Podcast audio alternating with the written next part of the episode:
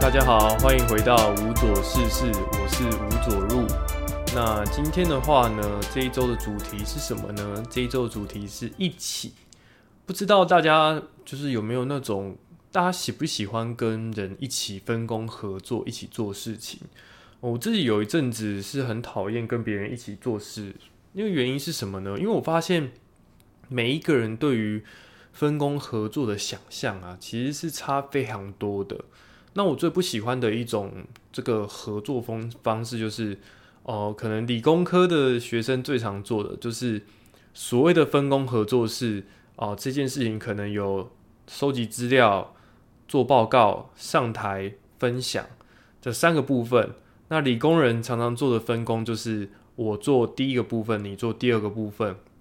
最后一个人做第三个部分。那至于哦，别人怎么样去完成那个部分啊？就是你不要来干预我，反正我就把我自己分内的工作做好就好了。会很缺乏呃讨论的空间。那么我自己其实以前也是一个。不太会分工合作，或者是说跟别人合作起来啊，就是可能会很让人伤脑筋的人吧。那么我自己是从什么时候开始有这个契机去学习如何跟别人分工合作呢？就要回到呃，我高三那时候已经录取大学了，我自己很当时很想要找这个打工，这样暑期的打工，大概从放榜到开学有四个月的时间可以去打工。然后，于是呢，就想要到处去找。那么，可是我实际上，因为我录取的科系是电机系嘛，所以我当时很想要找的就是这个电子材料行。很现实的部分是，那个电子材料行啊，如果我培训你四个月的时间，你肯定可以很上手，很进入状况。但是我最后状况就是说，我必须要在我最后还是会去外县市读书。所以电子材料行说，如果想要录取我的一个很重要的条件就是我。必须要留在台南呢，继续读书啊，才愿意去这个录取我这样子。那因此呢，我就没办法去这个电子材料行打工。那么我为什么推甄最后没办法留在台南读书的一个很有趣的地方，是我把那件事情称为呢成大电机的这个奇异点事件。那那一年的状况是啊，往年推甄啊只能推五个名额，可是好死不死呢。我们那一年啊，临时多加了第六个名额，也就是对于我们那一届的学生来说，你高一高二的时候，你就知道将来如果你学测考得好，可以推甄的话，你就有五个名额可以使用。因此啊，每一个人的心中啊，都有这个已经想好的可以推的五个系所，分别是什么这样。但是等到推甄前的时候，突然跑出第六个的时候，大家突然迟疑了，到底？应该要推哪一所学校呢？多出来名额怎么办？因此啊，就每一个人都陷入了苦恼。可是啊，我们学校的这个老师啊，在当时呢，就推动了一个很奇怪的东西，一个很奇怪的文化，就是如果你不知道要推什么的话，就推成大电机，成大电机赞。所以啊，那时候那一年就发生了很多很神奇的事情，就是有人五个名额呢都填医学系、医学系、医学系，第六个多出来要填什么呢？那就填成大电机。所以啊，导致那一年的录取分数啊提高了很多。这样，光是进入第一阶段呢，假设要录取七十个人好了，详细的数字我已经不太知道了。录取七十个人的话，他会备两倍到三倍的名额，也许是一百四十人。最后啊，光是这进入第一阶段的七十加一百四，两百一十个人呢，他们全部都在第二阶段呢，啊，全部都录取完、备取完毕之后啊，还是没有补满这七十人，就可以知道说，其实大多数人都来闹的。可是啊，他却把第一阶段门槛的这个分数呢，洗得非常非常的高，这样，那以至于呢，虽然我录取了新交大，却没有办法录取成大。就发生一件这么离谱的事情，那么我就没有办法去台南读，就没有办法去留在台南读书嘛。然后最后就选择考上了这个选择交大电机系去就读。那既然没办法去电子材料行工作打工的话，那我就想说还有什么其他的打工是我可以去做的？那刚好啊，那一阵子呢，这个我哥哥呢，每年的这个寒暑假，他都会以前都会用大学宿舍就是抓哦所谓的 BT 种子，也就是。基本上就是一种非法的下载方式啊，那可能会下载很多卡通影集，然后日剧都是一季一季的。那每年寒暑假回家之后呢，就拿一叠一桶一桶的光碟啊，然后上面分别写说这张光碟里面是啊收收入了什么，然后那一张光碟是收入了什么。那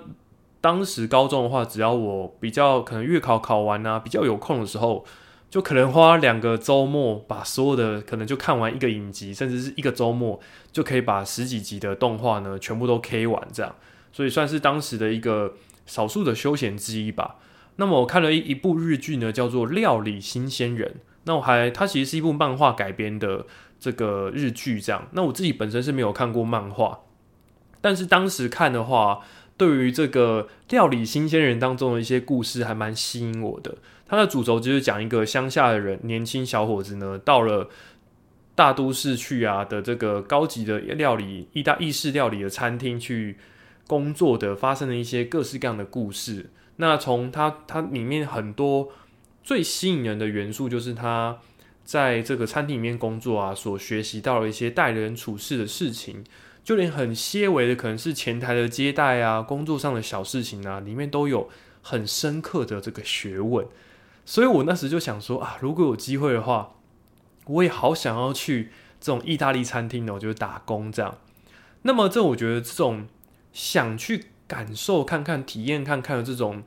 出发点吧，这我觉得成为我自己在人生当中去探索一些未知的事情的时候的一种初衷，就是一种出于一种好奇，跟我真的很想要经历看看那种感动。有的时候有人经历一个事情，说哇，觉得东西好棒哦，然后他从里面得到了很多的收获，那么我也想要用我自己的眼界去经历看看这件事情，看看我可以得到什么。于是啊，我自己每天在那时候住在学校附近啊，然后每次去往返补习班的时候，都会经过一家蛮高级的意大利餐厅。以十年前的价格来说啊，就是一份主餐呢，搭配一个浓汤跟甜点啊，就是要价呢在四百块上下这个价钱，其实算是有应该算中等的餐厅的这样。然后我每次经过的时候，就看到说那边有蒸厨房的帮手。所以就想说啊，如果有机会的话，我就去应征看看这个吧。于是啊，有一次呢，就是刚好补习完呢，要回去租屋处的时候啊，就发现哎，那突然就得到感动，想要去应征看看。可是那个时候其实是周末晚上，那个门一打开，里面顾客超级多，然后外场人员呢，也就是算是就跟我打哈哈吧，然后就也没有办法跟我就是很好的去面试，或者说询问我的需求。那这件事情就说啊，我们这个现在先不要来，我们也不缺人的啦。然后等等啊，因为周末啊，后来我去打工才知道，周末真的是忙到会让人崩溃的程度。这样，所以那一次的面试啊，就有一点不了了之。这样，因为外场的人啊，我说我想要面试之后，外场人问了问厨房，那坦白讲，那个周末厨房都忙得要命啊，怎么可能有抽厨师抽空出来，然后坐下来那边陪我聊天，然后问帮我面试呢？就不太可能。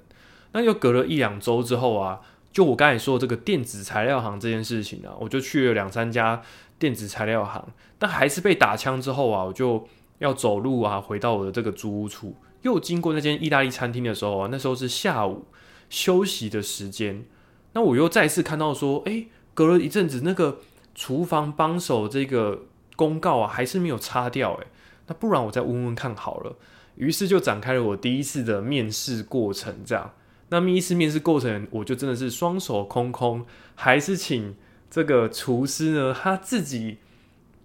掏了一份履历呀，然后这个一个表空白表格让我填写了几个基本资料之后呢，才哦说啊，那不然你明天晚上呢来试试看吧。所以其实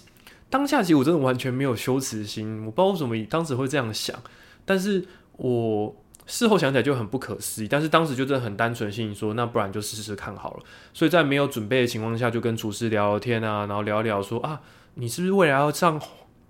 烘焙啊、厨艺相关的学校啊？那我就说没有啊，我要上电机系。对，所以就一个很冲突的状况，然后所以就让我去那边打工。但是其实坦白讲，一开始的时候，毕竟以前还是比较书生气息吧，所以一开始打工的时候也很常被骂，也跟不上。那不得不说，真的是在那四个月当中，哦，可能因为虽然名义是帮厨，可能有些人想象说去餐厅就是切切菜，然后去餐厅的话就是洗碗，但其实那边的话呢，主要的工作有主厨、副厨跟一个专门做点心、披萨的这三位厨师呢，他们有专职的这个岗位。那剩下的其他厨房的大大小小事情啊，都是可能由二到三位帮厨啊要去完成的。那我做的呢，就是帮厨的角色，然后想要去分配。所以啊，其实事情真正到周末的时候，会变得非常的混乱。那厨师也是很。后来有空的时候啊，就一次又一次的教我呢，怎么样去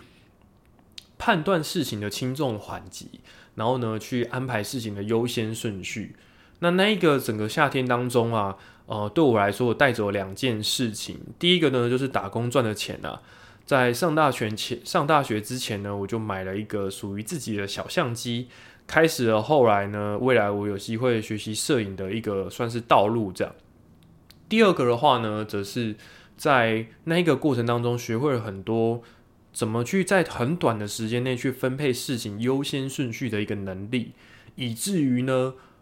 后来我完全不用行事力，然后也基本上是不太会忘记什么事情的状况下，我都可以很有条不紊的去把每一件事情做好，而且每个当下只要诶迟一下说我现在空闲下来了，那我等一下要做什么？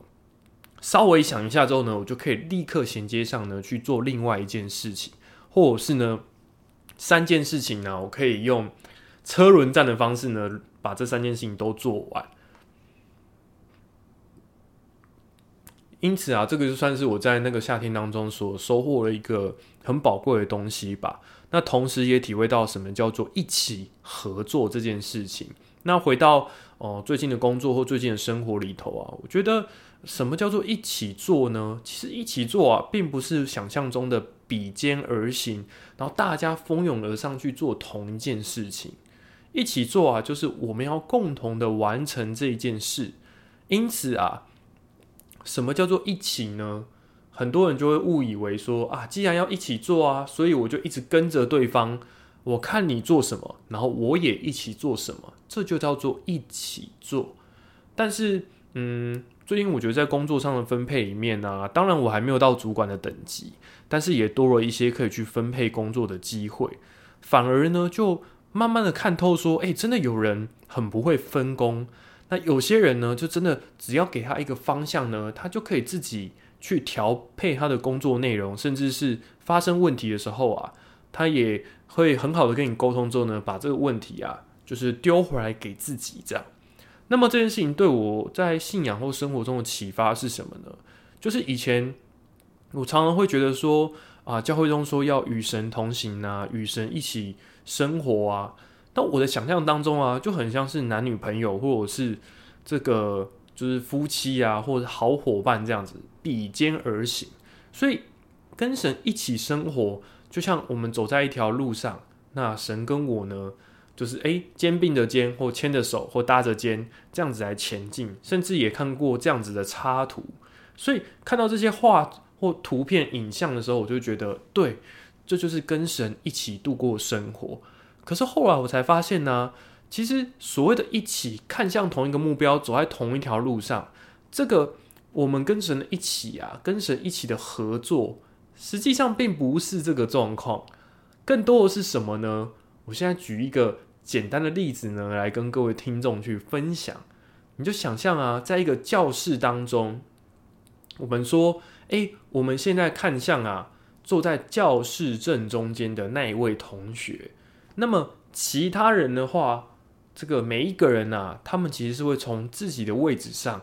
看向那一个位同学。所以因此啊，虽然是一起，但是每一个人的角度方位。都不一样，因为每一个人所在的位置，就本质上就是不同的。所以啊，一起看向同一个地方、同一个目标的时候啊，它的方向啊，本来就不会是一样。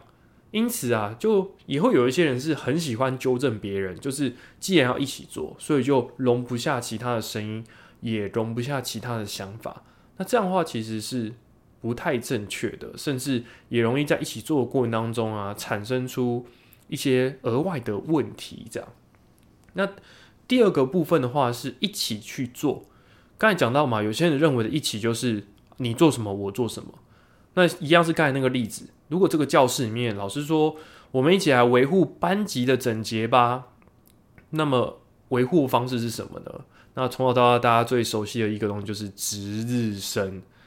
大家一起维护，可是大家其实轮流轮流的去完成这件事情，明明是一起维护教室，但其实每一个人是有先后顺序的，而非只是大家很没有效率的蜂拥而上啊，然后拼了命的要去讨论这件事情。所以啊，我觉得这也是自己，嗯，可能也许工作内容也规模变得越做事情越来越大，规模越来越大的时候，变得呃更加的复杂。而且我觉得好的好的合作，好的一起行动，它的特色是什么呢？我自己个人的定义啊，或者说以我现在最近的感觉，我就说，其实一个好的分工合作啊，其实是当你完成之后啊，你说不出啊。是谁做了什么样的部分？这个我不知道能不能当做一个指标，但是的确，嗯，以前我觉得自己在学校啊、社团啊，或者是刚开始工作的时候，其实做的事情因为很琐碎，然后也很容易呢，自己的注意力啊、专注力就集中在这件事情上，视野非常的狭隘，然后最后做完之后，大家也会说啊啊，你看这个人很厉害诶，他做了什么事情，做了什么事情，做什么事情。但是直到最近呢，真的跟呃同伴呢一起完成了很棒的作品之后，我突然会回想起来说，诶，这个是作品，我做的那么累，做那么辛苦，那哪些东西是我做的呢？仔细去数算的时候啊，惊讶的发现，其实我说不出来啊，哪些是我做的，哪些呢是同伴们去做的。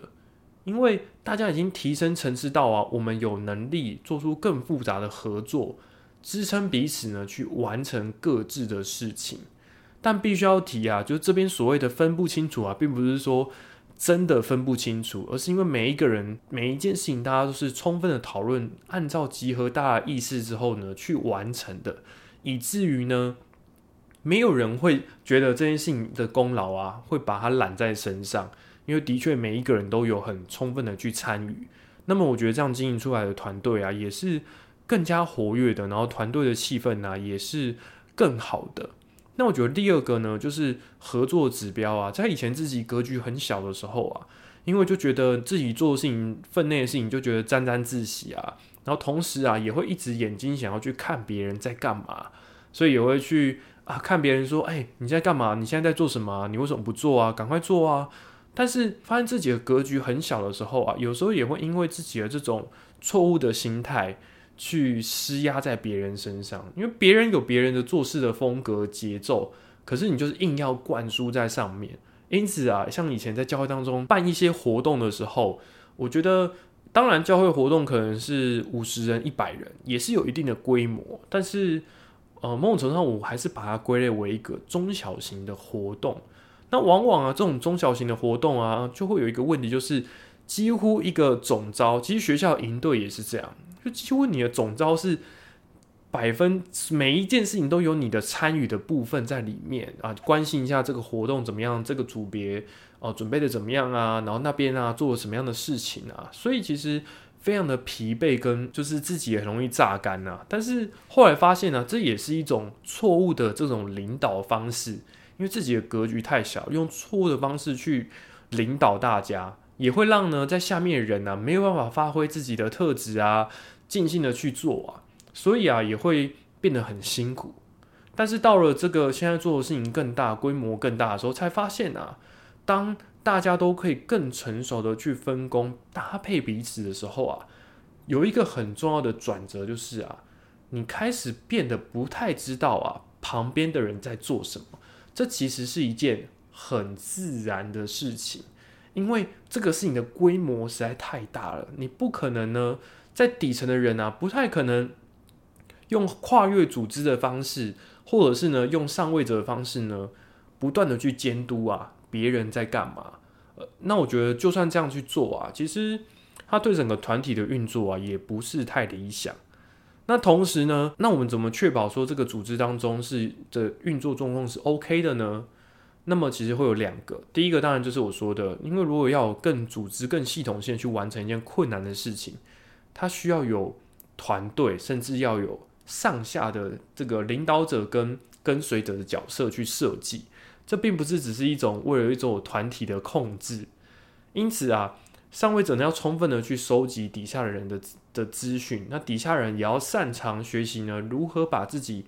工作的进度啊、遇到困难啊，适时的，就是传递呢或报告给上面的人。那目的都是啊。当今要调整方向或有问题产生的时候呢，能够更精准的调配人力啊，或者是做危机的排除啊，我觉得等等的都是我觉得这几年在工作当中，因为接触到的产品，我以及呃可能推广的内容吧，变得越来越复杂，甚至是在教会当中有机会哦做出推广给五百人、一千人的活动的时候。变得更浓、更多的去学习这一件事。好的，那也差不多呢，要做今天的这个最后的总结。那今天的话，也是聊聊，就是最近算我觉得在分配工作上的一个小小的心得吧。因为，嗯，当然我自己目前还是大多数的时候还是比较像是组员的角色，去完成上级所交付的事情。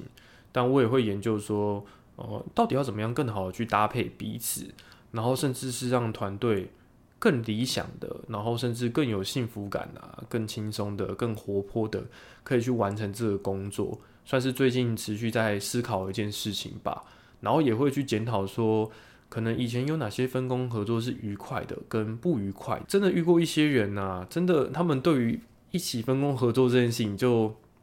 非常的迟钝，以至于啊，其实有的时候我很怕，有一阵子是很怕跟别人一起跟车。然后或者是说啊，一起去出游啊，然后这个做一些团体活动的时候，其实我自己是 有时候突然萌生出一种很害怕的心情，因为当我们觉得这件事情是以着我的直观去理解，非常的轻松的事，但是旁人有些人真的做出来的反应呢，是让我瞠目结舌的。因为你的跟车来说，可能我们就觉得我们每一个人都大概知道目的地是怎么样走，那跟车的。幅度就是只要我能确认对方哦下一个方向或者是大方向是怎么样前进，基本上就没有什么问题，也不需要跟得过近。但是我就遇过几次哦，真的很不愉快的跟车经验啊，要么就是中间跟的跟丢啊，然后跟的乱七八糟，甚至明明是领头的人，但不遵守交通规则，所以后面人啊完全被抛在脑后。那又有发生有人就是真的跟车跟的太紧，以至于呢，就是就是发生了这种就是追撞的状况。因为比如说红绿灯就过不去啊，但后面人就拼得很紧张，一直想要加速啊，想要赶快追上这个前面的这个队伍。但是其实整条路都是直的，根本就而且我前面的人也很就是很贴心啊，也都随时注意后面人跟上的状况。但偏偏就是有人这么紧张的跟车。以至于呢，就完全来不及刹车啊，就撞上了前面等红绿灯的自己的同伴，这样，所以还是蛮令人傻眼的事。所以啊，我觉得如果在人生的课题里面，在学生的养成里面呢，我觉得如果有要养成的其中一个技能呢，我觉得蛮重要的是，应该要学习一种多样化的一起。什么叫做多样化的一起呢？就是所谓的一起合作啊，不应该只是拔河。不应该只是大队接力的这种合作，或是什么两人、两人三角这种合作，因为在这种的团队合作里面呢，有一个小小的缺点，就是说大家扮演的角色跟大家做的事情是很类似的。但其实，嗯，我觉得更理想的另外一种，应该有另外一种形式的合作跟一起啊，是需要去练习的，也就是。每一个人都做不一样的事情，但最后呢，可以完成一个成果，就像打扫家里一样，有很多很多的家事，说我们一起来打扫家里吧。但是每一个人可能选的扫地工作啊，被分配到的事情呢，都不太一样。甚至说啊，为什么你都整天在家里面呢？啊，我在外面工作很辛苦啊。那是因为刚好我们分配的工作不一样，有人负责打理家里。有人出去工作，这其实是分配的问题。但是根本来看的时候呢，是一起完成、一起去经营家庭的。可是很多人会忽略这一块，以至于呢，在检视成果跟检视每一个人付出的时候啊，产生了很多很多的旗舰。那最后想要说的一个就是说，我们讲嘛，一起的话，每一个人分配的东西都不太一样。但是啊，参与者啊，我觉得要有一种参与感跟自我认同感。如果今天这间教室你一年只会被分配到一次的值日生，那一整年结束之后，你就说啊，这个我这都没有参与教室的打扫诶，我对这个班级很没有参与感诶。那我觉得这是一件错误的事情，因为应该要认知啊，你也是参与在当中，跟大家一起完成维护了教室的整洁。这个我觉得算是一种心态的认同吧。毕竟，就像我刚才讲，如果这件事情变得越来越大，或者是你想象教会里面从可能从五十个人增加到五百人，本来呢，可能你五十个人的时候，你对教会的参与度可能是五趴到十趴。可是啊，今天如果扩张到五百人的时候，你对于整个教会发生的所有事情，你还要参与度达到五趴、十趴，这其实是一件我可以说是不可思议的事情吗？因此啊，就会去做一些调整啊，甚至看更大教会的这个圣职者或者牧师的话，就比起小的教会，就会有更多位的牧师啊，一起来经营这个教会嘛。其实这是很理所当然的事情，可是。心态上，大家有时候不太能调整的时候啊，还是会很习惯的仰赖于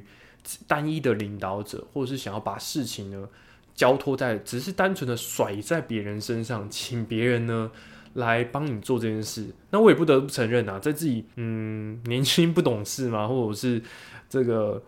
信仰还很幼小的时候，我觉得的确，如果有一个对象是可以让你把自己的事情呃毫不负责任的丢在对方身上，这是一件。嗯，很让人放心的事，但是当然也是一件很不负责任的事情。就算是我们自己人生的问题，对啊，我们要交托给神啊，那也要跟神很好的讨论啊。但是绝对也不可以忘记啊，有一个部分呢是要由你完成的。因此啊，当我们跟神很好的讨论之后，请神帮忙了。那么我想每一个人应该去思考看看，神会帮忙的话，那么我要做什么样的事呢？不是我们要去替代神所做的事，而是我们要找出我们可以一起做的那一项事情是什么呢？如此找出这件事情之后，跟神有意义的、有趣的，一起度过生活吧。我是吴佐入，那今天呢就说到这边喽，那我们就下一集再见，拜拜。